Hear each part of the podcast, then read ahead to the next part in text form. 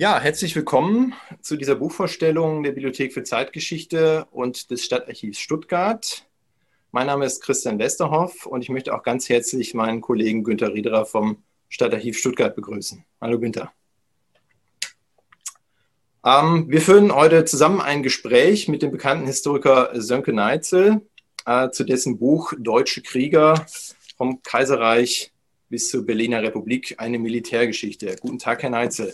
Hallo, Herr Westhoff. Sönke Neitzel, geboren 1968, war nach Lehrtätigkeiten in Mainz, Karlsruhe, Bern und Saarbrücken Professor für Modern History an der University of Glasgow und Professor for International History an der London School of Economics. Seit 2015 hat er den deutschlandweit einzigen Lehrstuhl für Militärgeschichte bzw. für Kulturgeschichte der Gewalt am Historischen Institut der Universität Potsdam und zuletzt erschien von ihm zusammen mit Harald Welzer der Bestseller Soldaten, Protokolle vom Kämpfen, Töten und Sterben. Ja, ein herzliches Willkommen auch aus dem Stadtarchiv Stuttgart. Wir freuen uns sehr, dass wir diese Kooperation mit der Bibliothek für Zeitgeschichte, die wir ja schon etliche Male live und vor realem Publikum durchgeführt haben, jetzt auch online machen können. Ähm, der Klappentext des Buches von Herrn Neitzel beginnt mit einem provokativen Satz, den ich gerne zitieren möchte am Anfang. Ein Leutnant des Kaiserreichs, ein Offizier der Wehrmacht und ein Zugführer der Taskforce Kundus des Jahres 2010 haben mehr gemeinsam, als wir glauben. Zitat Ende. Dieser spektakuläre Satz gibt in gewisser Weise die Linie des Buches von Ihnen, Herr Neitzel, vor. Ähm, dieses Buch äh, untersucht auf 800 Seiten die deutsche Kriegerkultur in all ihren Facetten, kann man sagen. Und das zentrale Ergebnis dieser Analyse ist wieder provokativ. Soldaten sollen kämpfen und sie sollen töten. Eine Feststellung, mit der man sich in der Bundesrepublik und diesen lange geltenden Ideen vom Staatsbürger in Uniform und der Friedensarmee traditionell sehr schwer tut. Über dieses Spannungsfeld zwischen Gesellschaft und Militär wollen wir gleich ausführlicher sprechen, auch über die, das ambivalente Verhältnis von uns Deutschen zu unserer Armee. Wir haben ein paar Fragen vorbereitet, die helfen sollen, dieses Buch und seinen Autor besser zu verstehen. Was mich bei Autorinnen und Autoren immer interessiert, ist die grundsätzliche Frage, Herr Neitzel, warum dieses Buch? ja. ähm, Sie legen eine deutsche Militärgeschichte vom Kaiserreich bis zur Berliner Republik vor. Das ist insofern bemerkenswert, als Sie die Perspektive, da werden wir noch darauf zu sprechen kommen, tatsächlich bis in die unmittelbare Gegenwart erweitern und ziehen. Wie sind Sie auf die Idee gekommen, dieses Buch zu schreiben?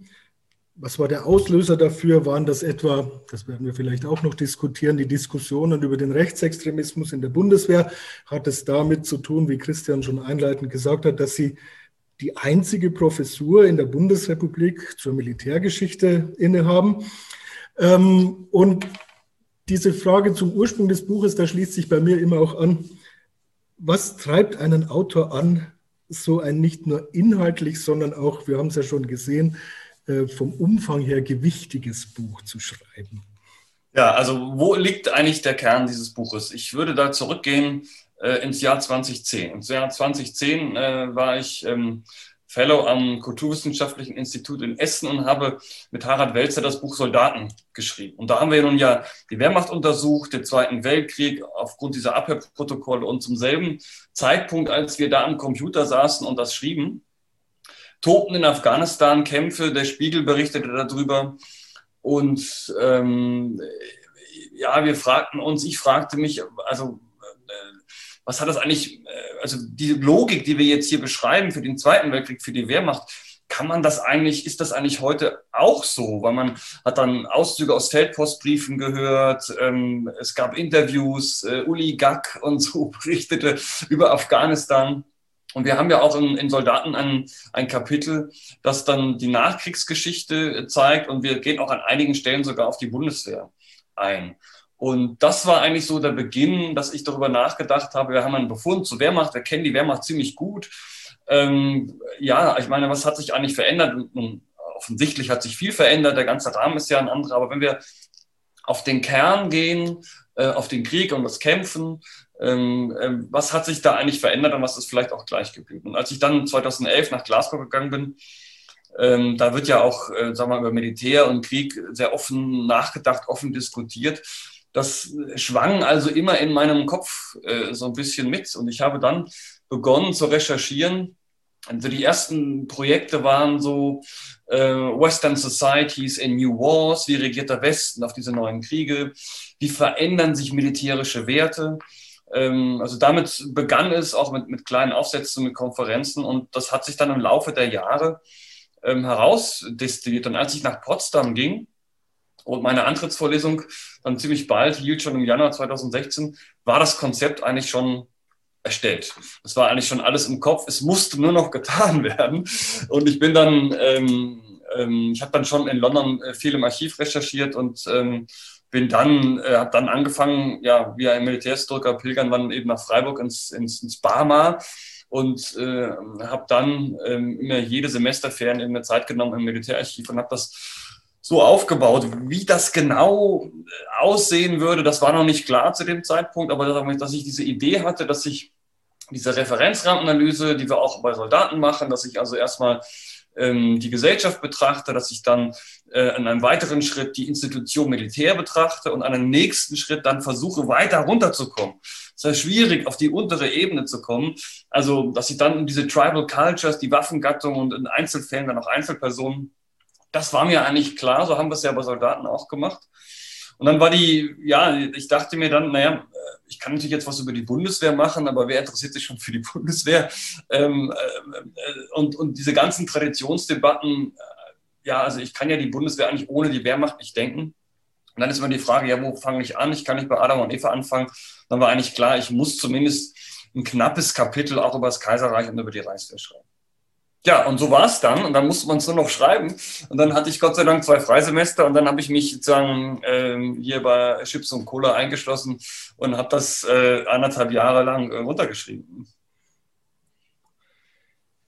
Ja, ähm, Sie haben jetzt die Perspektive des Autors beschrieben. Ähm, gehen wir mal auf die andere Seite die Perspektive des Lesers. Mhm. Also wie gesagt, wir haben schon gesagt, es sind äh, 800 Seiten, 600 Seiten reiner Text. An wen richtet sich dieses Buch? Ähm, wir leben in einer militärkritischen Zeit in Deutschland, also anders als in Großbritannien zum Beispiel, wie Sie es erwähnt haben. Ähm, die Bundeswehr hat die äh, Wehrpflicht seit zehn Jahren ausgesetzt. Äh, insofern haben jetzt auch nicht mehr so viele Bürgerinnen und Bürger direkt äh, mit der Bundeswehr zu tun. Ähm, und es stellt sich mir auch so ein bisschen die Frage, äh, wie viel militärisches Wissen muss man mitbringen, um mit diesem Buch etwas anfangen zu können. Es tauchen hier und da auch immer mal wieder äh, Fachtermini auf, äh, die dem Laien vielleicht nicht unbedingt was sagen, wie zum Beispiel Fulda Gap. Ähm, wie viel Wissen muss man mitbringen, um mit diesem Buch äh, gewinnbringend äh, etwas mitzunehmen? Also die Anforderung war schon, das für einen breiten Leserkreis zu schreiben. Da hat mein Verlag mir immer gesagt, ähm, das soll jetzt nicht für irgendwelche Militärspezies geschrieben werden, ähm, sondern das soll ein, ein interessierter Laie ähm, lesen können. Deswegen haben wir auch versucht, mit meinem Lektor zusammen das also möglichst lesbar zu machen. Ich hoffe, dass mir das gelungen ist, dass man das lesen kann.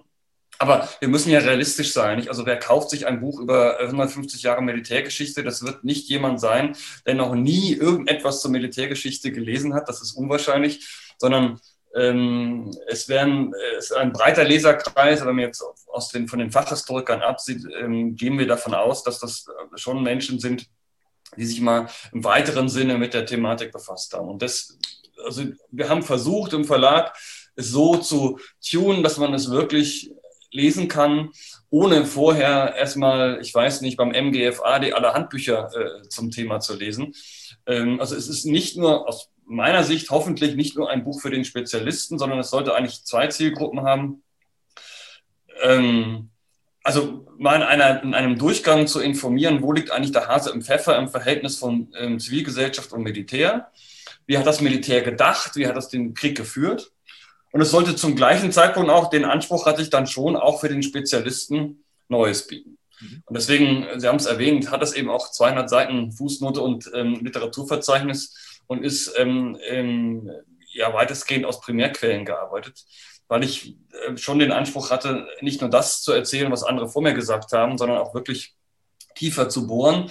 Das, äh, diese Tiefenbohrungen sind unterschiedlich tief in den einzelnen Kapiteln. Und der Schwerpunkt, ähm, es gibt ja drei große Kapitel und drei kleine. Und äh, die drei großen Kapitel ist die Wehrmacht, die Bundeswehr im Kalten Krieg und die Bundeswehr nach 1990. Und ähm, dann gibt es drei kleine Kapitel über das Kaiserreich, die Reichswehr und die NVA.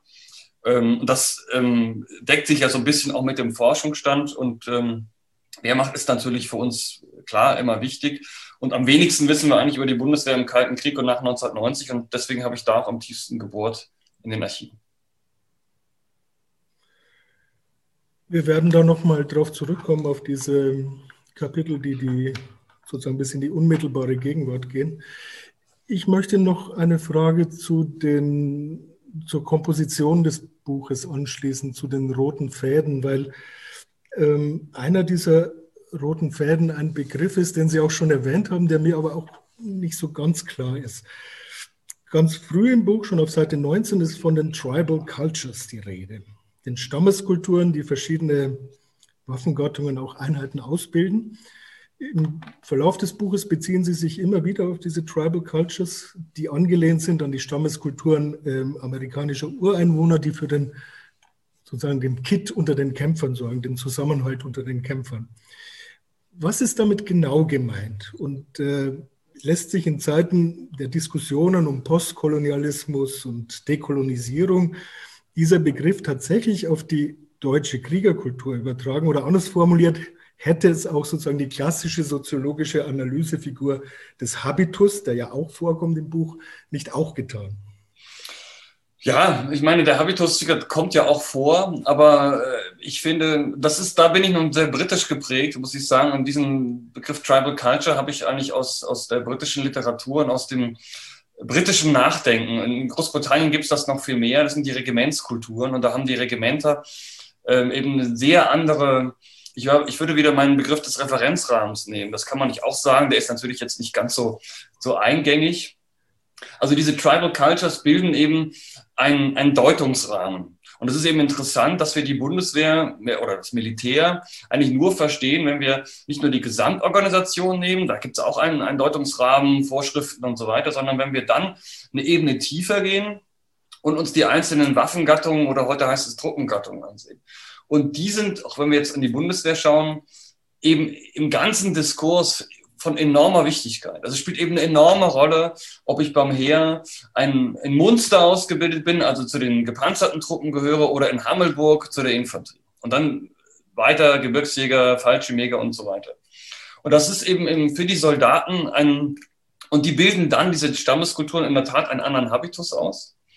Und, ähm, ähm, und ich habe mich auch mit Ethnologen unterhalten, die dann sagen, naja, das, das passt eigentlich ganz gut. Nun ist der Begriff Tribe in der Ethnologie, also ein, ein, ein hoch umstrittener Begriff. Was ist jetzt Tribe? Was ist Clan? Was ist sagen Familie? Und da habe ich auch eine Fußnote gesetzt. Also in diese Debatte wollte ich jetzt nicht, nicht reingehen. Das ist natürlich jetzt kein scharf analytisch, äh, also kein scharf wissenschaftlicher Begriff.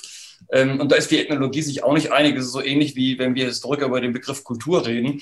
Was ist jetzt Kultur? Es gibt dann irgendwie dann doch ähm, keine ähm, eingängige Definition. Also auf dieses Minenfeld äh, wollte ich dann nicht einen Leser führen, um dann nach 200 Seiten zum Schlussfolgerung zu kommen, wir wissen es nicht, ähm, sondern einfach einen, einen Begriff anbieten, ähm, der deutlich macht, dass wir ähm, zwischen der Gesamtinstitution oder auch einer Teilstreitkraft wie dem Heer und dem Individuum noch eine Deutungsebene haben, ein, ein, eine Referenzebene, die in ihrer Bedeutung gar nicht hoch genug ähm, gewertet werden kann und die eben auch eigene Traditionen, äh, eigene Deutung, einen eigenen Habitus, die ich beschreibe das dann ja, also die Fallschirmjäger sind eben, sage ich mal, besonders vorgespannt immer nach äh, Afghanistan gekommen und das hat eben einen Grund und die galten eben als sagen im Gefecht aggressiver als vielleicht die Gebirgsjäger.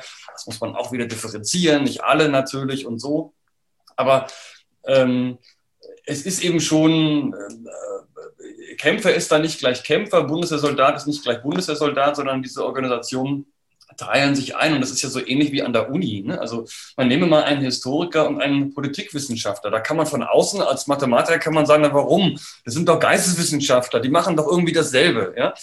ähm, ja, schon irgendwie, aber sind doch in ihrem Selbstverständnis zum Beispiel, was ist eigentlich eine gute wissenschaftliche Leistung? Wie messe ich das? Völlig anders. Nicht für die Historiker ist es eher das Buch, für die Politikwissenschaftler eher der Aufsatz. Ähm, ich habe das auch in, in London erlebt, wie wir, da gibt es ja alle sieben Jahre eine Research Evaluation, wie wir als International History Department mit Economic History zusammengewürfelt wurden. Und da merkte man, wir waren einfach zwei unterschiedliche Tribes. Wir, sind, wir haben unterschiedlich funktioniert, obwohl wir von außen, von der Unileitung, ja, das sind doch irgendwie alles Historiker. Nee, es ist eben doch unterschiedlich. Und ähm, das habe ich auch bei meinen Reisen durch die Bundeswehr gemerkt, dass diese ja, das ist wirklich geradezu Stammeskulturen. Das sind eigene Riten, das sind eigene Traditionen, das sind eigene Deutungsmuster, das sind eigene Verständnisse. Was ist überhaupt ein guter Soldat, ein guter Offizier?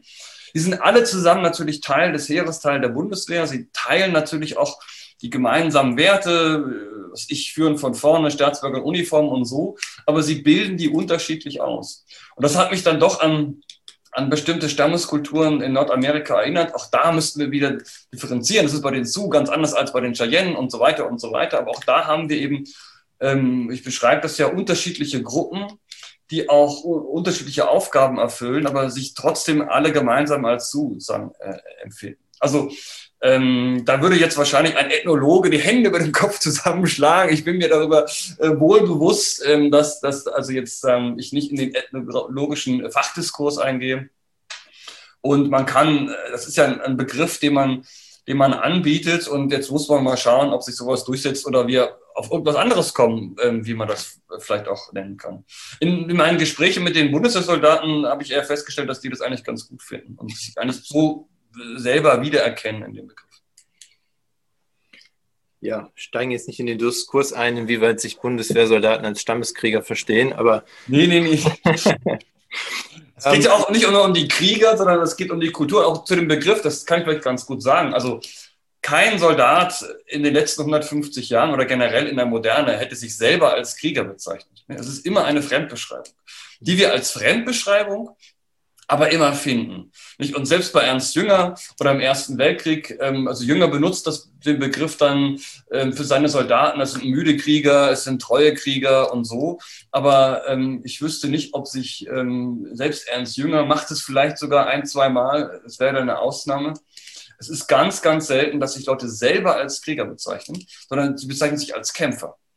Ähm, und auch heute würde jeder Bundeswehrsoldat, selbst im KSK in Kalf, in der Nähe von Ihnen, Herr Westerhoff, die würden sich nicht sagen, wir sind Krieger. Also, äh, aber natürlich, wenn Sie mal die Artikel lesen über, über das KSK, oder es gibt eine ganz, einen ganz ähm, ausgezeichneten Essay des Stern, ähm, drei Krieger in Afghanistan, ähm, da geht es um einen Taliban, einen, einen Bundeswehrsoldaten, einen amerikanischen Hubschrauberpiloten. Der heißt eben nicht drei Kämpfer, sondern drei Krieger. Und von daher, das muss man immer sehen. Also ich, es ist klar, dass kein Soldat auch bei der Wehrmacht nicht, ja, auch die haben sich nicht als Krieger bezeichnet. Selbst im Mittelalter hätte man das nicht so gesagt. Also Bellator oder so hat kein Mensch gesagt, sondern man hatte, hätte sich dann vielleicht als, ja, Bogenschütze oder sonst wie oder als Ritter, als Miles bezeichnet.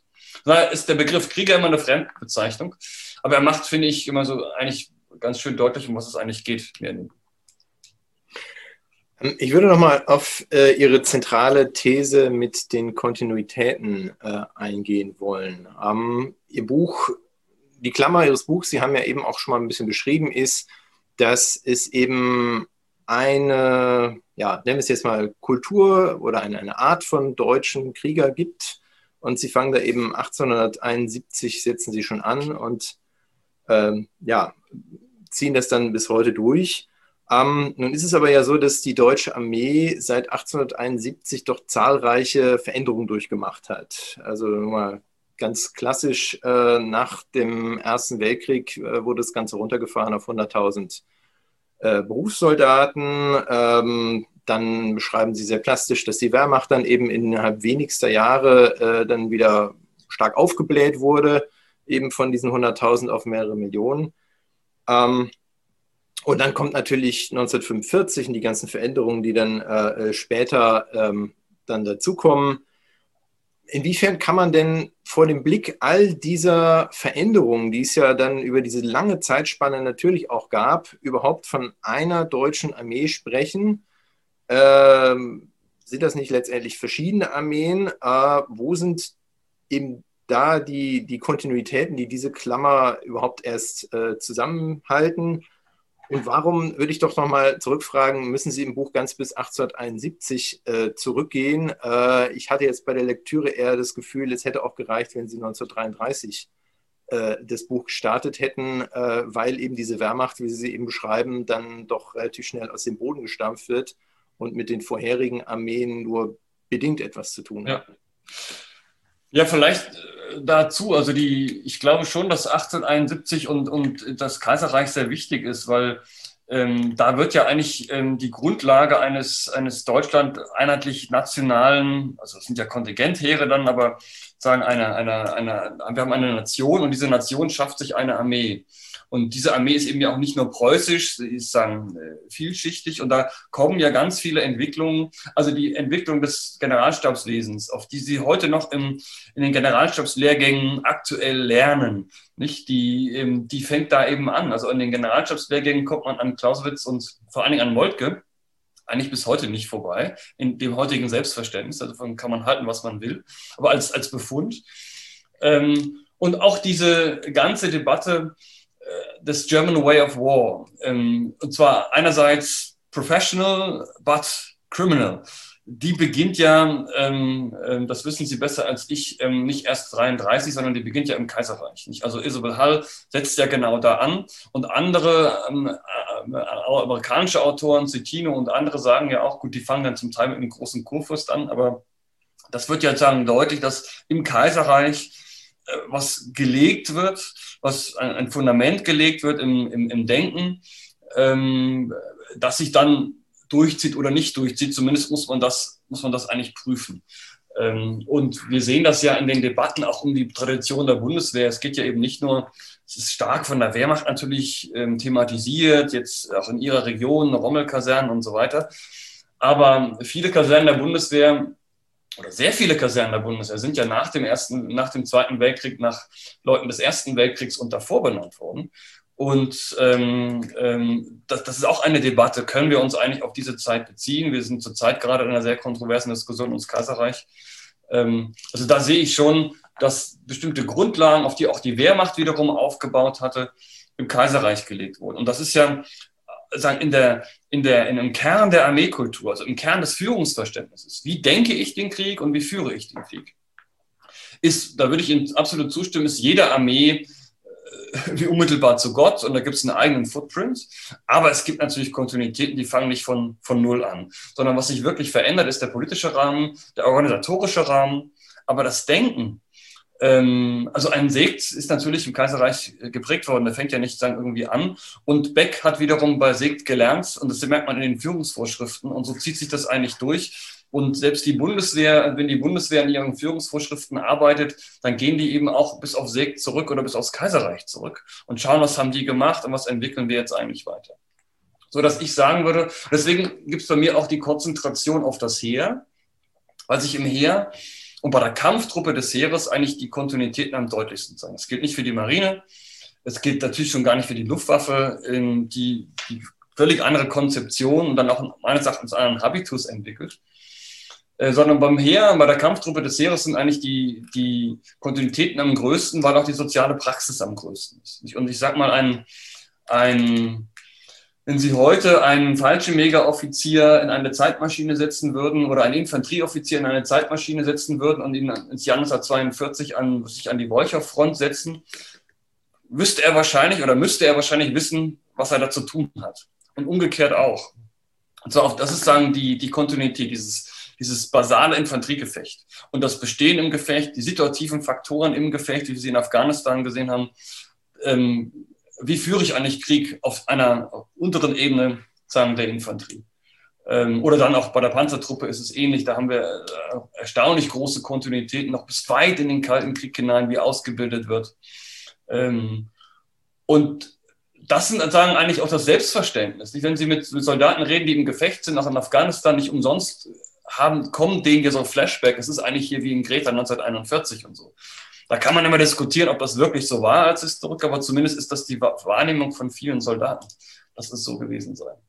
Und ähm, dieses Selbstverständnis, die Konzentration, auch die Logik von Soldaten, das, also wie man sich im Gefecht verhält, das Zusammenschwirren auf den Auftrag, die Kameraden, ähm, die Gewaltlogiken, die wir auch schon im, in Soldaten beschreiben, die finden sich eben dann auch nach 1945. Und ähm, natürlich nicht im gleichen Ausmaß. Die Bundeswehr ist ja nicht ist ja nicht irgendwie an der Ostfront, es ist kein Weltkrieg, der da geführt wird in Afghanistan, aber auf der kleinen Ebene, also wir müssen ja die Ebene nehmen, die man vergleichen kann. Jetzt nehmen wir mal einen Infanteriezug und da gibt es eben durchaus Parallelen. Es gibt natürlich auch Unterschiede, die ich im Buch auch deutlich mache. Ich sage ja auch, dass die Kultur der Bundeswehr durch eine Begrenzung der Gewalt gekennzeichnet war und nicht durch eine Entgrenzung wie bei der Wehrmacht.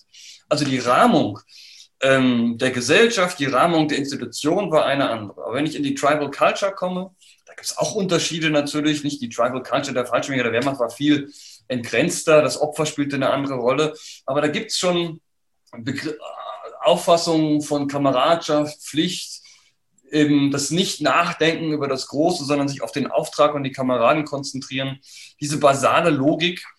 Ähm, also es ist interessant, ne, weil äh, die Reaktion von vielen Soldaten auf den Klappentext ist, ja, Herr Neitzel, ja, natürlich ist das so. Warum müssen Sie das schreiben? Es ist doch, es ist doch irgendwie klar. Also warum schreiben Sie banale Dinge, Herr Neitzel? Das ist doch, ist doch langweilig. Ne? Dann sage ich, naja, so, ist, so banal ist es vielleicht eigentlich gar nicht. Ne? Ähm, bleiben wir noch einmal ganz kurz beim Thema äh, Kontinuitäten, Diskontinuitäten. Äh, Sie beschreiben in Ihrem Buch über viele Seiten hinweg ähm, den die Langlebigkeit äh, des Mythos äh, der sauberen Wehrmacht. Nun hat die Wehrmacht äh, Verbrechen in äh, unvorstellbarem Ausmaß begangen. Ähm, und da stellt sich dann doch schon die Frage, wie konnte es eigentlich passieren, äh, dass äh, dieser Verbrechenskomplex, ich sag mal, in den Hintergrund gedrängt wurde und sich eben nach 1945 dieser Mythos so lange hielt, äh, zumal sich ja die Wissenschaft äh, ausgiebig mit diesem Thema beschäftigt hat. Also haben wir es hier irgendwo mit einem Vermittlungsproblem zu tun oder ist das eben eine Frage, wie Sie wieder sagen, von einem Inner-Bundeswehrproblem ähm, oder hat die deutsche Geschichtswissenschaft hier für einen Teil versagt? Ich glaube nicht, dass die Geschichtswissenschaft versagt hat, sondern dass das ein, dass man das auf eine höhere Ebene heben muss, ähm, ähm, auf die gesellschaftliche Ebene. Und ich glaube, dass, ich meine, alle Nationen hatten nach dem Zweiten Weltkrieg nationale Narrative und Mythen, ähm, die wir als Historiker äh, mit großer Lust dekonstruieren können. Aber wir haben diese Mythen eben in unterschiedlichen, also eigentlich in jedem Land in unterschiedlicher Form. Und die deutsche Variante, also eine der deutschen Varianten ist eben dieser Mythos der Wehrmacht. Und diese Mythen machten halt, äh, die sind ja nicht aus Boshaftigkeit sozusagen so aufgestellt worden, sondern sie machten Sinn. Nicht? Und ähm, äh, das machte, also der Mythos der Resistenz, der Resistance und so weiter, das machte in Frankreich, in Italien Sinn und in Deutschland machte auch der Mythos Wehrmacht Sinn und ich beschreibe das in meinem Buch. Äh, es ging ja darum, ähm, in den 50er Jahren nach der Gründung der Bundesrepublik eine Republik aufzubauen. Und mit wem? Mit äh, einem, einer Bevölkerung, die offensichtlich in sehr weiten Teilen Hitler bis fünf nach zwölf gefolgt sind. So. Ähm, und da konnte man natürlich auch in den Eliten, auch auf republikanische Eliten, Adenauer und so weiter zurückgreifen. Aber äh, die Bevölkerung war nun, äh, äh, anders als die Italiener Mussolini, Hitler nun sehr lange, sehr weit gefolgt. So. Jetzt war ja das Problem, bitte nicht nochmal Weimar, noch nicht wieder eine Bevölkerung haben, die eigentlich zu dieser Republik doch zumindest zum Teil, in großen Teilen, die Hälfte, große Minderheit kritisch steht, sondern die müssen wir irgendwie hinter der Republik versammeln. Und das ist der Hintergrund für die Ehrenerklärung von Adenauer ähm, und dann auch von Eisenhower, der dann sagte, naja, also ähm, wer ehrenvoll gekämpft hat und so, ähm, ähm, ähm, alles gut, nur die, die die Verbrechen begangen haben. Und damit ermöglichte er es den, weiß ich nicht, neun Millionen Wehrmachtveteranen und ihren Familien und den 250.000 SS-Veteranen und dem Wehrmachtgefolge und alles, was da so rumkreuchte und fleuchte, ähm, ja, zu sagen, ähm, gut, das war vergangen, wir haben verloren, aber wir haben ehrenvoll gekämpft und jetzt versammeln wir uns hinter der Republik. Man konnte die ausschließen, die noch so nationalsozialistisch eingestellt waren, dass sie, dass sie das nicht hinbekommen haben. Also die Rankes und etliche Waffen-SS-Leute und so weiter, die also immer noch im treuen Glauben ähm, ähm, an den Führer lebten oder die, die Karl Dönitz immer Briefe schrieben, er sei auch der letzte legitime Reichspräsident und so weiter. So. Die konnte man ausschließen.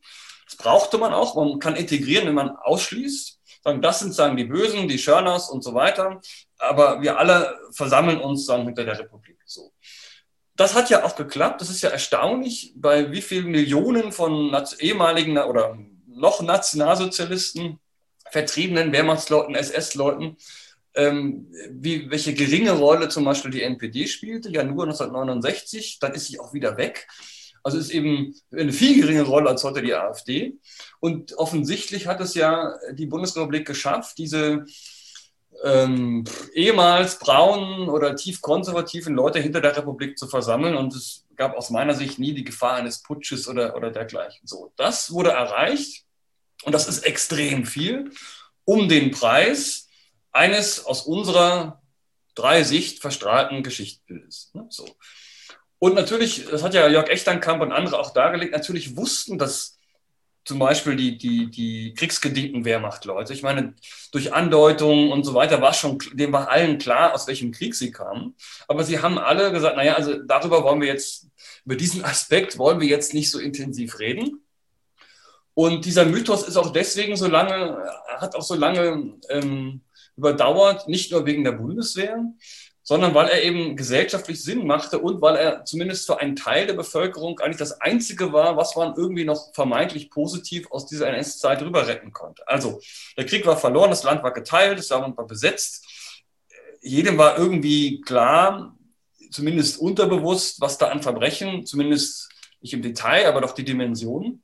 Und das Einzige, worauf man sich noch stützen konnte positiv, war dieser Mythos einer handwerklich professionellen Superarmee, die ja eigentlich den Krieg gewonnen hätte, ähm, wenn man, wenn die anderen fair gekämpft hätten, weil die anderen waren ja viel, viel zu viel. Also das ist so dieser Paul Carell-Mythos.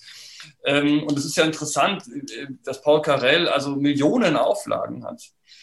Ähm, Hilgruber auch da eine kritische Rezension schreibt und so. Aber das ist dann ein, ein Narrativ, was für viele offensichtlich auch eine heilende Wirkung hatte. Nicht? Also da ist wenigstens noch etwas, wir waren eigentlich die besten Soldaten der Welt. Und dieses Narrativ hält sich ja bis in die Bahnhofsbuchhandlung, sagen heute noch. Und mein Argument ist, das macht da halt Sinn. Nicht? Also diese Narrative, diese Mythen machen halt gesellschaftlich Sinn. Aber natürlich sind es Mythen. Nicht? Also keiner würde je sagen, es, das war so.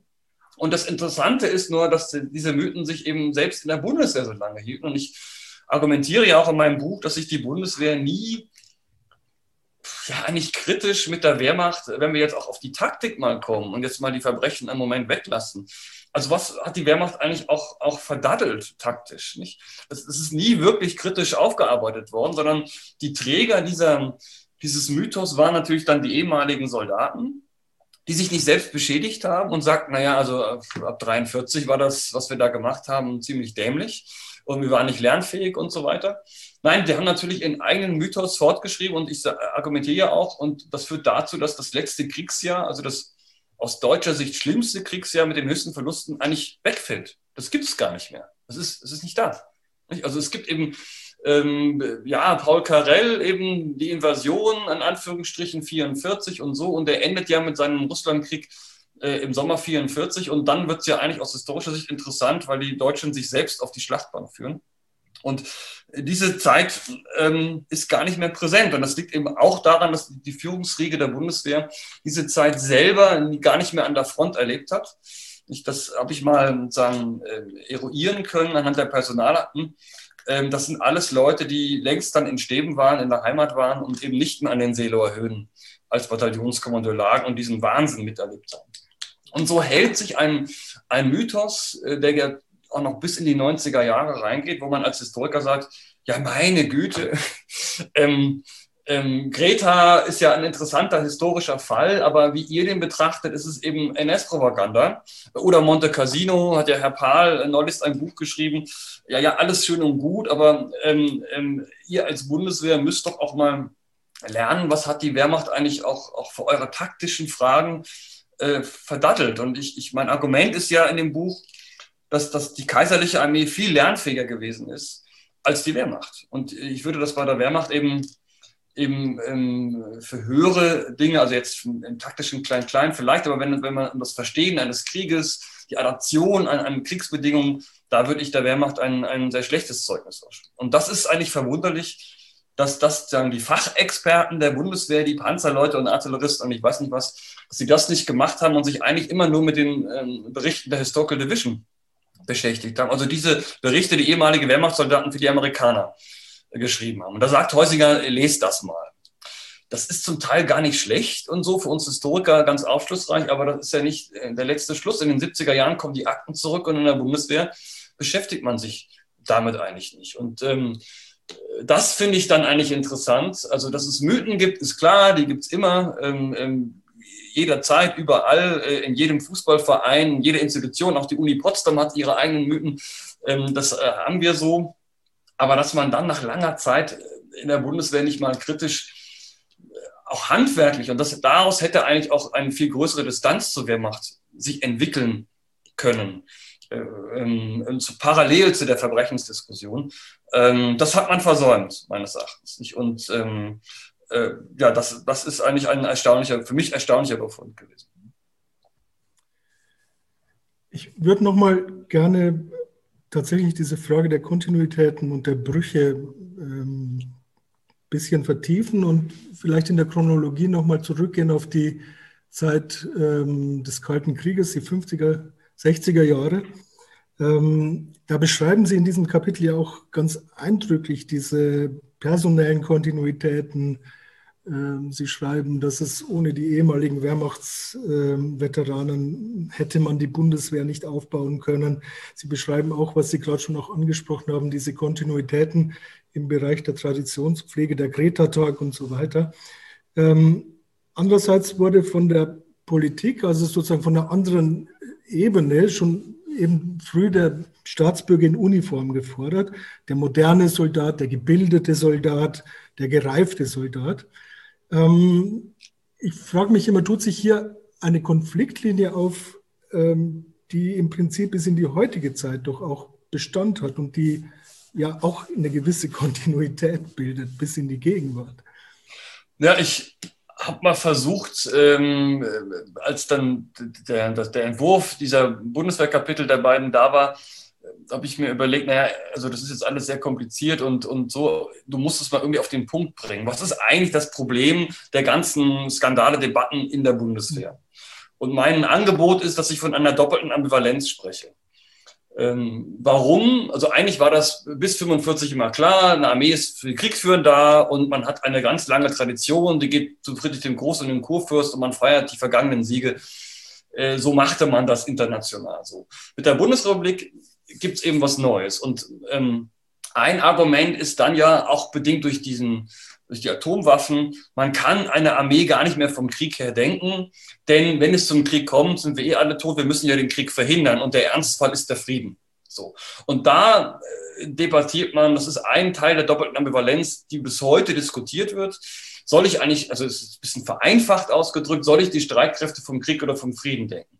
Und das geht dann bis dahin, wie lange sollen die marschieren, ähm, ähm, sollen die zur Härte erzogen werden oder nicht, Umgangsformen und die einen ähm, sagten, naja, wir sind ja, wir müssen ja abschrecken, also müssen wir kriegsfähig sein, also immer Härte trainieren äh, und so weiter, während die anderen sagten, naja, also es reicht auch ein bisschen weniger vielleicht ähm, ähm, und eher sich Anleihen nehmen an einer sich verändernden Gesellschaft, einem Wertewandel in der Gesellschaft und auch sagen, wir müssen mit der Gesellschaft stärker gehen ähm, und wir müssen auch stärker einen zivileren Habitus entwickeln. Wir müssen Demokratieerfahrung äh, in der Armee ermöglichen, was immer das dann sein soll ähm, und so weiter und so weiter. Und da, da gibt es eigentlich äh, einen ewigen Hickhack und das ist bis heute, ähm, kann man ja sagen, wenn wenn sie heute, also die sportlichen Leistungen wieder reduziert werden ähm, und man sagt, die Soldaten können noch nicht mal richtig Dauerlauf machen, was soll das eigentlich alles? In Mali ist es auch heiß und so. Ähm, ähm, ihr müsst Soldaten auch ausbilden, die auch kämpfen können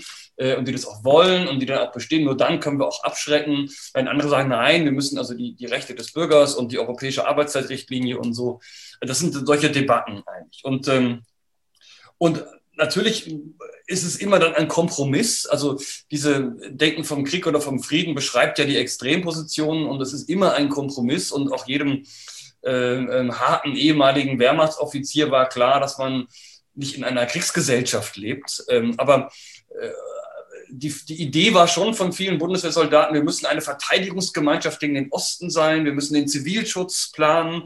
Und das war ein gutes Beispiel. Da sagte eben die Bundesregierung, den Zivilschutz können wir nicht planen. Wir können nicht für 60 Millionen Leute Bunker bauen. Das klappt alles nicht. Ähm, also das denken sie nicht zu Ende und dann sagen die Soldaten, aber wenn es jetzt doch zu einem Krieg kommt, ja, ich meine, das ist doch ein, eine Katastrophe. Was machen wir mit den Zivilisten? wir müssen doch den Krieg weiterdenken. Also wir müssen ihn doch zumindest so, wenn es dann vielleicht doch dazu kommt und unsere Abschreckung nicht wirkt. Äh, oder die ganze Sanitätsversorgung, nicht die Soldaten, die Generäle sagen, ja, wenn es zu einem Krieg kommt, dann, wir können die Verwundeten nicht versorgen. Also es ist doch ein Wahnsinn. Während dann also die, die, die Politik sagt, na ja, also wir, es gibt eben eine, eine, eine Shortage an, an, an Ärzten und das können wir einfach in dieser in dieser Friedensgesellschaft jetzt auch nicht lösen. Wir können nicht einfach alle Krankenhäuser leer machen und die alle zu Stabsärzten der Bundeswehr machen. Äh, das ist das eine. Und das andere ist eben diese Traditionsfrage. Ähm, ähm, wie weit soll man jetzt über die Zeit vor 45 gehen oder nicht? Und das, auch das sind ja Kompromisse dann. Und der Kompromiss ist ja erstmal sowohl der 20. Juli wird damit aufgenommen, als auch die tapfer ja, oder nicht tapfer kämpfenden Wehrmachtssoldaten äh, des Zweiten oder auch des Ersten Weltkrieges der Soldaten. Und ähm, das, das, diesen Kompromiss, da wird immer drum gerungen, aber das ist im Laufe des Kalten Krieges, äh, ja, akzeptiert man das eigentlich, dass sagen die tapferen Soldaten noch Vorbilder sind. Man benennt Kasernen danach und so weiter. Also ähm, das ist so ein bisschen die, darum geht es eigentlich. Und ich glaube, dass der Staatsbürger in Uniform, also aus meiner Sicht ist gar kein Widerspruch zu einem kriegsfähigen Soldaten. Aber der Begriff ist, einer der Begriff wird ja schon diskutiert. Die einen sagen, naja, was heißt hier Staatsbürger in Uniform? Die Feuerwehr trägt auch eine Uniform. Es geht doch um den Staatsbürger als Soldaten. So. Das sind aber Kompromissformeln, die gerade ganz am Anfang gefunden sind, politische Kompromissformeln, die die ausbaldowern, wie die Eidesformel zum Beispiel auch. Das sind, da sitzt dann CDU und SPD und wir wollen das eine, äh, das Vaterland, nein, Vaterland wollen wir nicht, aber oder doch, und so wird das einmal ausgetüdelt. Und das ähm, ist, wird dann in den 50er Jahren gefunden, das bleibt dann sagen eben dabei. Und da gibt es dann immer Diskussionen drum, Staatsbürger in Uniform, was heißt das eigentlich? Sie können Kilometer von Akten haben über, was ist innere Führung, was ist der Staatsbürger in Uniform es läuft ja auf einen Kompromiss hinaus und äh, letztlich geht es dann ja eigentlich ganz gut. Und die Bundeswehr hat natürlich auch so ihre eigenen Mythen wie jede Institution. Und das ist eben das Reden von der inneren Führung und dem Staatsbürger Uniform. Die ausländischen Militärattachés sind schon genervt davon, weil sie sagen, oh, die Deutschen immer mit ihrem, mit ihrem Ja, wir verstehen, ihr seid Demokraten, ist alles gut, das glauben wir euch ja auch, aber jetzt müsst ihr denn ständig das vor euch hertragen. Wie soll man, wir glauben, ihr seid anders, ihr seid keine Nazis mehr und so. Und das ist eben, ja, Sie können heute noch jeden äh, Bundeswehroffizier nachts um drei wecken und er wird Ihnen äh, die Grundsätze der inneren Führung aufzählen können. Das gehört eben sozusagen zum Mission Statement dazu. Viele fanden es dann übertrieben. Naja, und darum, darum dreht sich das eigentlich. Ähm, äh, und das ist natürlich aufgrund der deutschen Vergangenheit, es ist eben ein Bruch 45. Es ist ein Bruch des Selbstverständnisses. Aber man will trotzdem Soldaten haben, die kämpfen sollen, die auch abschrecken sollen. Und das ist ein Spannungsverhältnis, und deswegen haben wir auch diese doppelte Ambivalenz. Ja, die Traditionssache haben wir, glaube ich, mittlerweile heute einigermaßen geklärt, aber es bleibt ein ambivalentes Verhältnis. Soll ich eigentlich Streitkräfte vom Krieg oder vom Frieden her denken? Ähm, das hat eben mit, unserem, mit unserer Geschichte zu tun und aus dieser Ambivalenz werden wir auch nicht rauskommen, glaube ich. Ja, wenn wir chronologisch weitergehen in die 80er Jahre, ähm, Sie beschreiben sehr plastisch diese Probleme der, der Friedensarmee äh, Bundeswehr. Es, also es, ist dieses schöne, wundervolle Wort vom Gammeldienst, die Rede, und von der freitäglichen NATO-Rallye, ja. die sich jeden Freitagnachmittag auf den Weg gemacht hat von den Kasernen in die Heimat. Ähm, es ist auch klar, der Feind, die Rote Armee, äh, die kommt ja sowieso nicht. Und wenn sie käme, äh, dann wäre Deutschland und Europa ja mit Atomwaffen verwüstet. Und man hat so den Eindruck, auch wie Sie es beschreiben, dass die Bundeswehr gerade in diesen 80er Jahren nicht mehr ernst genommen, so richtig ernst genommen wird. Die Friedensbewegung kommt auf. Ähm, und da habe ich mir die Frage gestellt, wäre es in diesen Kapiteln nicht sinnvoll gewesen, stärker auch die Perspektive der Kritiker der Bundeswehr konkret die Friedensbewegung in den Blick zu nehmen. Ähm, ich hatte so den Eindruck, dass en passant äh, diese immer wieder relativ harsch äh, und deutlich abgekanzelt wird. Beispielsweise auch, wenn Sie beschreiben, diese Störungen von öffentlichen Gelöbnissen. Ähm, wenn ich es jetzt zugespitzt oder weiter zuspitzen will, dann würde ich fragen, müsste eine moderne Militärgeschichte nicht auch die Geschichte der anderen Seite, die Geschichte der Friedensbewegung stärker in den Blick nehmen? Also ähm, das, äh, mein Buch ist keine Histoire total. Ne? Also die, die, wir sind dann auf der Ebene nicht das, also der Referenzrahmen zweiter Ordnung, nennen wir das, der Gesellschaft. Und wir haben eine Geschichte der Friedensbewegung. Wir haben auch eine Geschichte der Wehrdienstverweigerung. Die Bücher gibt es, die zitiere ich ja auch. Und äh, für mich ist der Punkt, dass ich darauf hinweise, dass die, dass die, die Logik der Bundeswehr, dass sie sagen, wir brauchen eine kampffähige Armee, äh, die von, von willigen Bürgern getragen wird, die auch erkennen, dass sie diese Bundesrepublik verteidigen wollen, die darin Sinn sehen, dass das eben von Millionen von Menschen in Zweifel gezogen wird. Und ähm, die dann eben sagen, nein, diese Logik des Kalten Krieges machen wir uns eben nicht mehr zu eigen.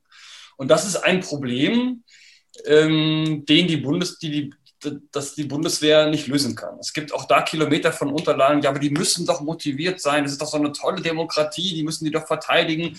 Und sie verstehen nicht, warum die Abiturienten ähm, also mehr als andere äh, auf, darauf keinen Bock haben und sagen, nee, Bundeswehr und so einen, so einen knitterfreien Hut tragen und das Lüneburger Heideroppen habe ich eigentlich keine Lust. Obwohl ich diese Demokratie vielleicht ganz gut finde.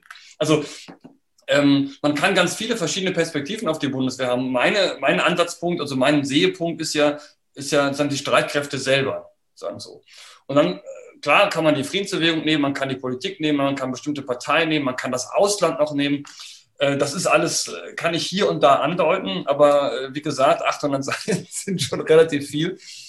Und das ist auch nicht die, die Forschungslücke. Ne? Also die, wir haben eine relativ gute Literatur über die Friedensbewegung nach dem Doppelbeschluss, ähm, auch die, die, ähm, die Wiederbewaffnungsdebatten ähm, in den 50er Jahren, ähm, ähm, die sind relativ gut dargestellt eigentlich, die Rolle der Kirchen ähm, und so weiter. Was eigentlich fehlte, da will ich ja mit meinem Buch rein, ist eben die Binnenperspektive der Streitkräfte selber.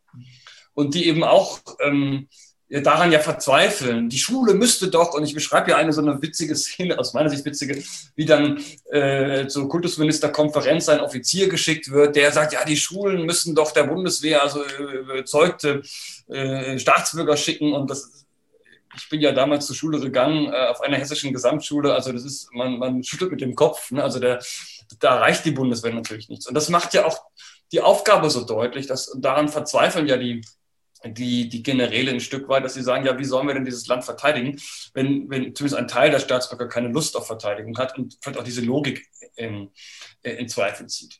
Ähm, und dann kommt ja immer die innere Führung, ist doch alles so toll bei uns und, und die Realität sah eben dann doch anders aus. Und Sie haben ja den Stichwort Gammeldienst und so genannt und ich versuche das ja auch plastisch zu beschreiben, dass eben ähm, viele Bundeswehroffiziere oder Generäle eben große Schwierigkeiten haben, die Realität wahrzunehmen und in die Köpfe der Wehrpflichtigen wirklich zu schauen und deren Motivation ähm, sagen, zu verstehen.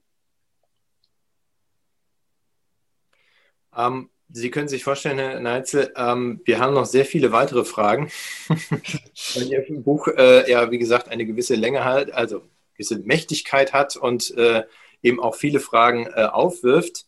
Aber wir müssen jetzt mal ein bisschen schauen, ähm, ob sich manche Fragen vielleicht etwas kompakter beantworten lassen. Jawohl, jawohl, jawohl. Ich habe den Wink verstanden. also war es nicht gemeint. Aber ähm, fangen wir doch mal an mit einer Frage. Sie haben es eben schon erwähnt, der Wehrdienst. Was mich selbst, ich äh, damals auch äh, Wehrdienst geleistet habe, ähm, sehr umgetrieben hat, ist die Frage, ähm, die sprechen halt immer von Tribal Cultures, verschiedene Truppengattungen.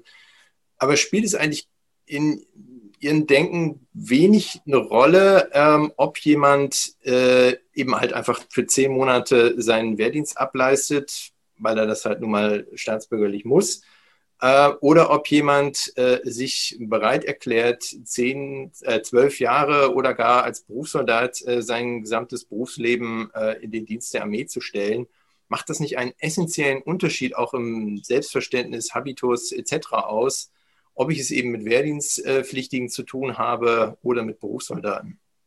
Das macht zweifelsohne einen Unterschied aus. Also die ganzen Traditionsdebatten äh, sind im Wesentlichen Debatten der Unteroffiziere und der Offiziere, also diejenigen, die länger äh, in dieser Institution dienen, nicht unbedingt Berufssoldaten, aber auch zwei, vier, acht Jahre. Äh, und man kann ja auch zum Beispiel sehen, ähm, irgendwo zitiere ich da auch eine Statistik, ähm, die Rolle der inneren Führung. Dass ähm, je jünger die Soldaten sind, die innere Führung eigentlich kaum bekannt ist und auch nicht interessiert. Und je älter die Soldaten werden, übrigens auch Leute mit Wehrmachtvergangenheit, je älter sie werden und je höher sie im Rang sind, desto mehr identifizieren sie sich mit der inneren Führung und setzen sich damit auseinander. Also diese Debatten, die wir über die Bundeswehr bis heute führen, was ist die Bundeswehr und welche Kultur hat die und so, ist in vielen Dingen also soziologisch zu erklären, eine Debatte derjenigen, die viel in diese Institution investieren und nicht derjenigen, die dann nach zehn Monaten oder 15 Monaten rausgehen. Und ich versuche ja auch äh, zu schildern, dass die Sicht der Wehrpflichtigen oft eine völlig andere ist. Äh, das ist eben äh, diese Idee der inneren Führung, ich sage jetzt mal ein bisschen salopp, eine, ein Demokratieerlebnis herzustellen und dass sie aus Verfassungspatriotismus dienen, dass das einem Wehrpflichtigen gar nicht in den Kopf kommt, sondern ähm, dass das das hat sich im Kaiserreich auch kaum verändert, ähm, dass es einfach darum geht, anständig behandelt zu werden, ständig angebrüllt zu werden und einem irgendwie was Sinnvolles zu tun. Und immer wenn es in Übungen ging, das war im Kaiserreich genauso wie in der Bundeswehr, wenn es zu Übungen ging, haben die Wehrpflichtigen ja Erstaunliches geleistet. Da machte man was, da machte man mit aber irgendwie in der Kaserne in der Nase bohren und sich von irgendeinem miesen, äh, übel gelaunten Unteroffizier anbrüllen zu lassen äh, oder dann irgendwie zum achten Mal den Flur zu fegen, da hatte keiner Bock drauf, auf Deutsch gesagt. Und zwar weder im Kaiserreich noch in der Bundeswehr. Und diese, äh, dieses, diese Welt, glaube ich, versuche ich da auch darzulegen, da hatten es die Bundeswehr-Generäle, Offiziere oft mit schwer, weil sie natürlich eine ganz andere Perspektive haben. Sie sind viel länger, es ist ein Karriereberuf, äh, sie haben mit ganz anderen Dingen zu tun als die Wehrpflichtigen. Und, und, und diese Idee des Verfassungspatriotismus, die klappt bis heute, glaube ich, dann bei Berufsoffizieren, die länger dienen, die auch älter sind. Aber sie klappt meines Erachtens bis heute nicht bei jüngeren Soldaten, die also ganz gewiss nicht aus Verfassungspatriotismus in die Armee gehen. Also auch das gibt es natürlich, aber da spielen ganz andere Dinge eine Rolle. Und dann zu den Tribal Cultures. Interessante ist ja, dass ähm, äh, auch in der 68er Zeit nach dem Beschluss die Fallschirmjäger nie Nachwuchsprobleme hatten. Nicht? Also die Fallschirmjäger in Kalf und wo sie alle lagen, ähm, hatten immer genug Freiwillige, waren nur Freiwillige wegen, wegen des Fallschirmsprungs. Und die, da ist es eben schon so, dass die, dass die Wehrpflichtigen eben auch diesen Habitus übernehmen. Die feiern dann irgendwann auch den Greta-Tag. Nicht ganz so äh, martialisch und, und, und sagen, intensiv vielleicht wie die Unteroffiziere und Offiziere, aber die machen das eigentlich mit und dann, das ist dann so ein Wechselspiel irgendwie. Und ähm, das ist ganz interessant, dass, dass viele, also es gibt ja auch unendlich viele Kneipenschlägereien zum Beispiel, nicht? oder die Pioniere gegen die anderen. Und das sind eben auch die Wehrpflichtigen, die sich da mitprügeln. Ne? Wir haben eine andere Waffenfarbe und in, in derselben Farbe prügelt man sich nicht, aber die anderen und so. Oder bei den Fallschirmjägern war es dann immer Usus, dass man die ganze Kompanie ausrückte und dann irgendwelche Kneipen zerlegte, weil irgendeiner in, in Not war. Das machte man sagen, dann mit. Das ist wie im Internat sagen, in, in der Gruppe. Also das ist diese Tribal Culture ist nicht nur eine Rolle der Unteroffiziere und Offiziere. Stärker noch, äh, auch, auch die ganzen Aufnahmeriten sind dann bei den Unteroffizieren. Das gibt es dann in Mannschaften eigentlich nicht mehr. Ähm, aber äh, da kommen die eben rein und dann, wenn sie zum unterschiedlichen Maße, wird das eben auch von den Wehrpflichtigen dann mitgetragen. Also die kann man nicht ganz, ganz, ganz außen vor lassen. Ja, ähm, wir hatten ja eine sehr lange Diskussion in äh, der Bundesrepublik darüber, was denn eigentlich passieren würde mit der Bundeswehr, wenn äh, die Wehrpflicht ausgesetzt wird. Äh, da spielte dann immer dieser Gedanke eine Rolle, verliert die Armee dann den Kontakt zur Bevölkerung? Wird sie zu einem Staat im Staate? Kommt es da zu unguten Entwicklungen? Ähm, ganz kann man das kurz auf den Nenner bringen? Sind diese Befürchtungen äh, so eingetreten oder hat sich das ganz anders entwickelt nach der? Die Befürchtungen sind, glaube ich, nicht eingetreten, weil das, also A, äh, halte ich von dem Begriff Staat im Staate relativ wenig, äh, weil ich nicht glaube, dass die Reichswehr ein Staat im Staate war. Und ich gehe auch darauf ein, wie das sagen vom Vorwärts, wie dieses Schlagwort geboren wurde, durchaus verständlich 1919. Aber das verkennt eigentlich, glaube ich, die Rolle der Reichswehr, aber das ist ein anderes Thema. Und ich glaube, dass die, ja, da ist ja auch so eine Söldnerkultur und Prekariat aus dem Osten und so. Also ich nehme das, wir haben ja keine guten soziologischen äh, Studien zur Bundeswehr. Also da, wir, forschungsmäßig sind wir da auf einem ganz dünnen Eis. Also wer ist wirklich genau bei der Bundeswehr, wissen wir eigentlich nicht. Ähm, ähm, also könnten wir zumindest noch genauer wissen. Und ich glaube nicht, dass diese, natürlich gibt es eine Trennung stärker als, als äh, im Kalten Krieg, da war die Bundeswehr auch viel größer. Äh, heute sind es noch 0,2 Prozent der Bevölkerung, aber ich sage immer, naja, diese Leute, die zur Bundeswehr gehen, die sind ja hier aufgewachsen. Die sind zur Schule gegangen, ähm, äh, die sind in den Kindergarten gegangen, die schauen ZDF oder ARD, hoffentlich zumindest, ähm, und, und äh, teilen ja doch unser Wertesystem und kommen nicht irgendwie vom Mond in die Armee. Und dann sind sie ja in der Regel auch keine Berufssoldaten, sondern sie sind zwei bis zwölf Jahre in der Bundeswehr und gehen dann wieder in die Gesellschaft zurück. Und sie haben in der Regel Frauen und Kinder ähm, und Nachbarn und so weiter. Also ähm, ich erlebe auch die Bundeswehrsoldaten nicht als irgendwelche Aliens, ähm, die also sagen, irgendwie grün angemalt sind und mit der Gesellschaft nicht in Kontakt stehen, sondern ähm, sie sind sicherlich eine spezifische Berufsgruppe, aber sie leben ja hier. Ne? Und, und sie gehen zum Bäcker und gehen in die Schule und, äh, und so weiter. Also, und das kann man auch mal nicht feststellen, wenn man im Ausland ist und, und eben äh, mit anderen Soldaten spricht, dann merkt man schon, dass die, dass die Franzosen, die Briten, die Russen anders drauf sind. Und das ist eben, also ich würde auch sagen, diese ganze Debatte um innere Führung, die kommt dadurch in die Bundeswehr nicht durch die Unterrichte, sondern weil diese Leute in dieser Gesellschaft leben und weil sie hier zur Schule gegangen sind und weil vielleicht das Elternhaus und die Lehrer einen viel größeren Einfluss auf das Wertesystem haben als irgendein blöder Unterricht freitags nachmittags, äh, in dem der Foliensatz zur inneren Führung vorgeführt und ähm, dass es da auch Verstrahlte gibt in der Bundeswehr, ist auch klar, ne? wie in der Gesamtgesellschaft auch. Aber ich glaube, dass das ähm, dass so eine Befürchtung, die entfernen sich und so, ähm, dass das nicht eingetreten ist. Ich würde gerne in der Chronologie nochmal weitergehen, auch weil wir langsam zum Schluss kommen müssen. Ähm, ich fand eines der stärksten und auch emotional am packendsten Kapiteln war für mich das Afghanistan-Kapitel, das eingebunden ist in diesen größeren Abschnitt äh, die Bundeswehr in der Berliner Republik, also das tatsächlich bis in die unmittelbare Gegenwart dann führt, von 1990 bis in die Gegenwart. Ähm, Sie beschreiben ganz ausführlich die ersten Auslandseinsätze der Bundeswehr.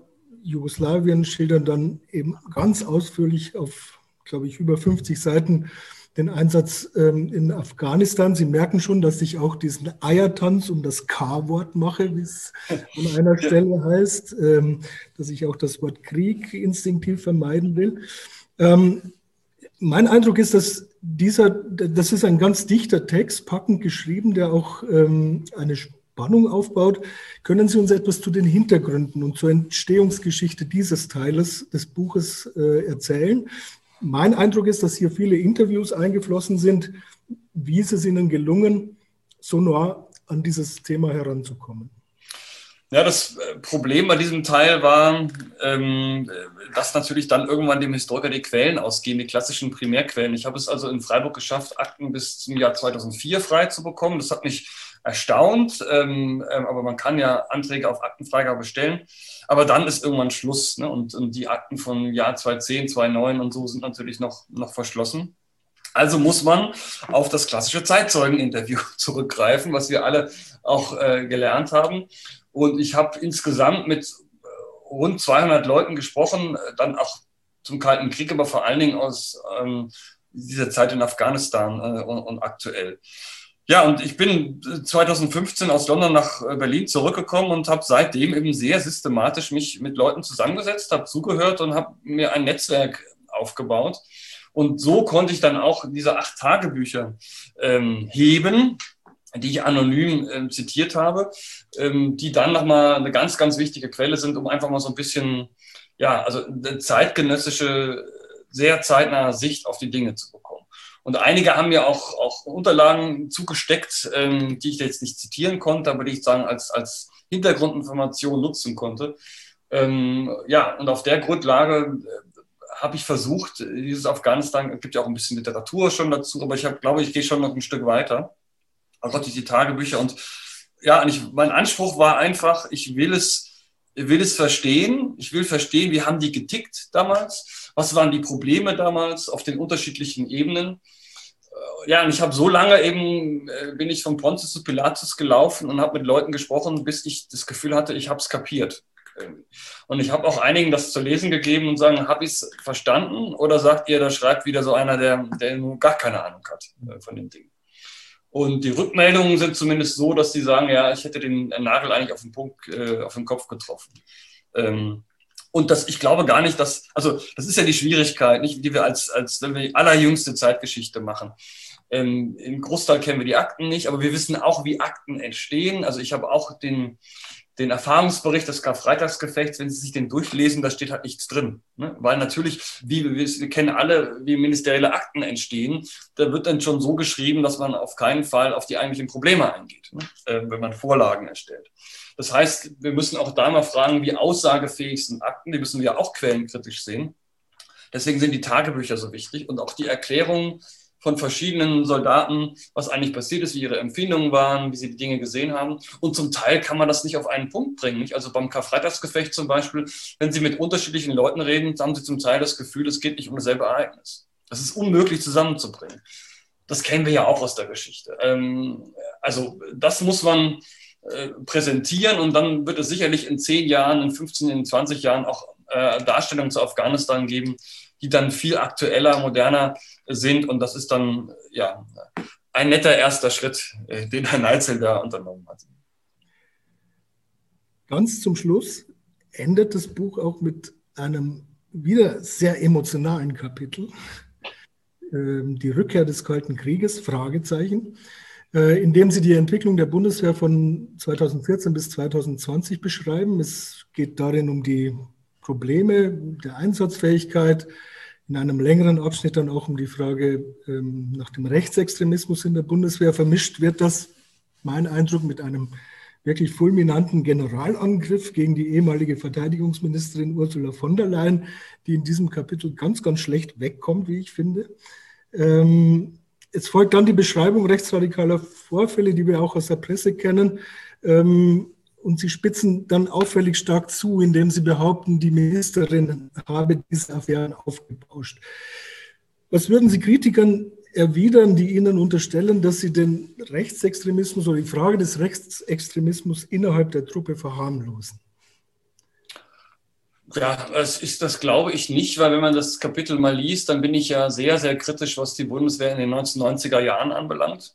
Und ich argumentiere ja, dass die Bundeswehr sich längst mit diesem Phänomen hätte mal intensiver beschäftigen müssen. Und es läuft dann immer so, es wird erst geleugnet, Einzelfälle machen wir nicht, dann steigt es hoch und dann knallt es irgendwann, weil irgendeiner Herr Hitler brüllt oder ich weiß nicht was. Dann gibt es einen Untersuchungsausschuss, dann gibt es einen neuen Traditionserlass und dann gehen alle wieder äh, zur Tagesordnung über, bis es zum nächsten Mal knallt. Und das haben wir ja 1990er Jahre, Ende der 1990er Jahre bis 2017. Und das wird auch so weitergehen. Also man hat immer wieder ewig grüßt das Murmeltier, anstatt den Dingen auf den Grund zu gehen. Also mit dem Aufbau schon meine ich, also natürlich gibt es Rechtsradikalismus und Rechtsextremismus, vor allen Dingen in der Bundeswehr. Das gab es in der Bundeswehr immer. Ähm, und über die, die, das Ausmaß können wir als Außenstehende schlicht keine seriösen Angaben machen. Was haben wir? Wir haben den Bericht des Wehrbeauftragten, wir haben jetzt den veröffentlichten Bericht des MAD. Danach ist das natürlich ein ganz kleiner Prozentsatz. Ähm, und dann ist immer gleich die Angst, ja, die haben Waffen und äh, Netzwerke, schwarze Reichswehr. Also das kommt immer wieder äh, als Generalverdacht gegenüber der Bundeswehr und daran ist meines Erachtens nichts dran. Aber natürlich haben wir Rechtsextremismus und da gibt es zwei Probleme zu unterscheiden. Das eine wer kommt rechtsextrem schon in die Bundeswehr rein und dann sagen, wie kann das sein, dass die da reinkommen? Das ist dann oft auch ein Problem des MAD. Wenn wir jetzt im KSK sehen, zumindest sogar bei Leuten, die durch die Sicherheitsüberprüfung gelaufen sind, äh, nicht nur irgendwelche Wehrpflichtige. Und das andere ist, wer radikalisiert sich in der Bundeswehr? Ähm, so. Und, aber das können wir noch nicht wirklich sicher beantworten. Wir wissen nicht die Anzahl, wir wissen ja noch nicht mal, welche Einheitskulturen da anfälliger sind. Man nennt dann immer die falsche Jäger, aber wir haben keine Zahlen bei den Vorfällen, sind das eigentlich jetzt Heeressoldaten und, und welchen Einheiten waren die? Also das wissen wir nicht. Äh, mit dem Aufbauschen, da beziehe ich mich ja ganz stark auf den Fall von Franco Albrecht. Ähm, und da wäre es meines Erachtens sinnvoll gewesen, so zu reagieren, wie jetzt AKK in Kalf reagiert hat. Nämlich, natürlich war das ein Skandal, ein zweifacher Skandal. A, dass man seine Masterarbeit, die ja eindeutig rechtsextrem oder rechtsradikal war, dass das nicht zur Ermittlung geführt hat. Aber das ist ein internes Problem des Disziplinaranwaltes und, und wer nun genau überprüft.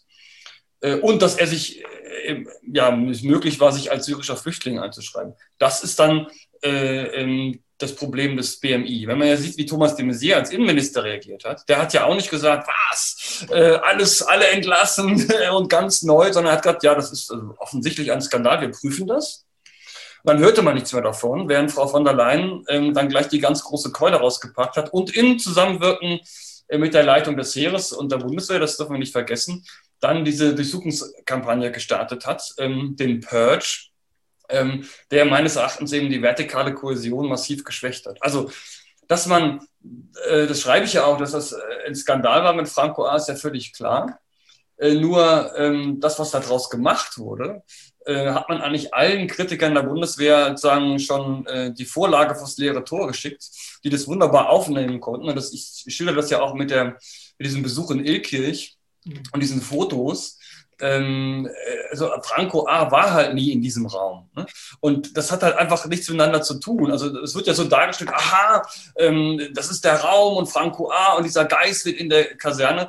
Das ist dann eine Konstruktion, die halt so nicht, nicht standhält. Äh, man hat nichts anderes gefunden, außer diesen Aufenthaltsraum, äh, durch den vorher also ich kann mir nicht vorstellen, in Kenntnis der Brigadekommandeure dieser Brigade, dass irgendein Brigadekommandeur gegen den Raum was gehabt hätte, obwohl er nicht erlassgemäß war. Nach, ähm, aber ich benutze ja diesen Raum, um zu sagen, wie sind eigentlich Soldaten drauf und wie ist diese Tribal Culture. Und dass man natürlich äh, immer prüfen muss, dass Wehrmachtverherrlichung und Rechtsradikalismus oft einhergehen, also immer ein Rechtsradikalismus hat immer eine Wehrmachtsverherrlichung, aber eine Wehrmachtsverherrlichung in Anführungsstrichen heißt nicht automatisch, dass die Leute rechtsradikal sind. Und da würde ich mir einfach mehr, mehr Differenzierung erwarten. Und da glaube ich einfach, dass AKK äh, jetzt in Kalf bei diesen Vorgängen, die ist da hingefahren, die hat zugehört äh, und die hat dann eine Entscheidung getroffen, hat die zweite Kompanie aufgelöst und, und der Oberstabsfeldwebel äh, ist jetzt, der Prozess läuft ja. Das ist aus meiner Sicht eine, eine angemessene Vorgehensweise. Und es ist nicht der Generalverdacht von allen Kommandosoldaten und wir lösen sie jetzt alle auf und äh, verstreuen die wie Pontius Pilatus in alle Winde. Nee. Und ähm, ich habe nun genug internen Kenntnis und weiß, wie Frau von der Leyen und ihr Sprecher Flossdorf die Sache gehandelt haben. Ähm, und das haben sie meines Erachtens nicht zum Wohle der Bundeswehr getan, sondern vor allen Dingen, um sich selber als die großen äh, Inquisitatoren äh, zu inszenieren. Und da bin ich dann kritisch. Ne? Und da bin ich dann, dann als Bürger, da erlaube ich mir auch ein kritisches Urteil. Das ist ohnehin niemand überraschen kann, weil ich habe ja schon vielfach eher kritisch über Frau von der Leyen geschrieben. Also das Urteil hat sich bisher nicht gewandelt bei mir. Wir sehen, äh, es handelt sich hier ganz offensichtlich nicht um eine Auftragsarbeit der Bundeswehr. Aber, äh, Herr Neitzel, Sie haben ganz zu Anfang gesagt, äh, ja, wer interessiert sich schon für die Bundeswehr? Ich denke, dieses Gespräch hat gezeigt, dass äh, man sich schon sehr gewinnbringend mit der Bundeswehr auseinandersetzen kann. Durchaus natürlich äh, auch kritisch. Ähm, und dass es ein sehr interessantes Thema ist äh, und ein Thema, was auf jeden Fall verstärkter Erforschung äh, hart äh, sollte passieren äh, und äh, es passiert dann hoffentlich auch bald, dass es da mehr Forschung gibt, die auf diesem tollen Buch von Neitzel, äh, Sönke, äh, Sönke Neitzel aufbaut und ja, hier zu neuen Erkenntnissen fortschreitet. In dem Sinne auf jeden Fall nochmal herzlichen Dank, Herr Neitzel, für dieses Buch und für dieses Gespräch. Herzlichen Sehr gerne. Herzlichen Dank.